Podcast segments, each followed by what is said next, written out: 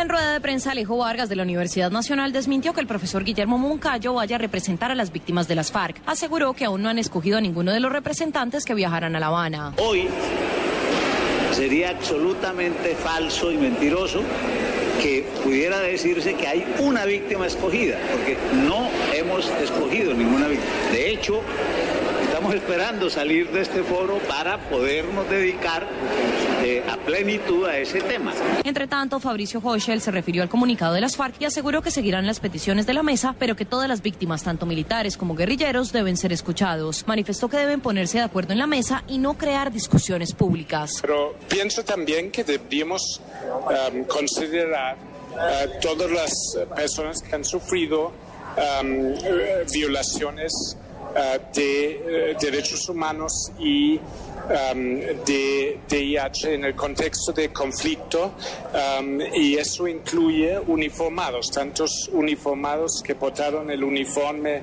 de la fuerza pública como uniformados que portaron el uniforme de la guerrilla. A esta hora avanza el foro de víctimas donde varias de las personas han mostrado su inconformidad porque dicen que no están siendo escuchadas. Natalia Gardia Saba, Blue Radio.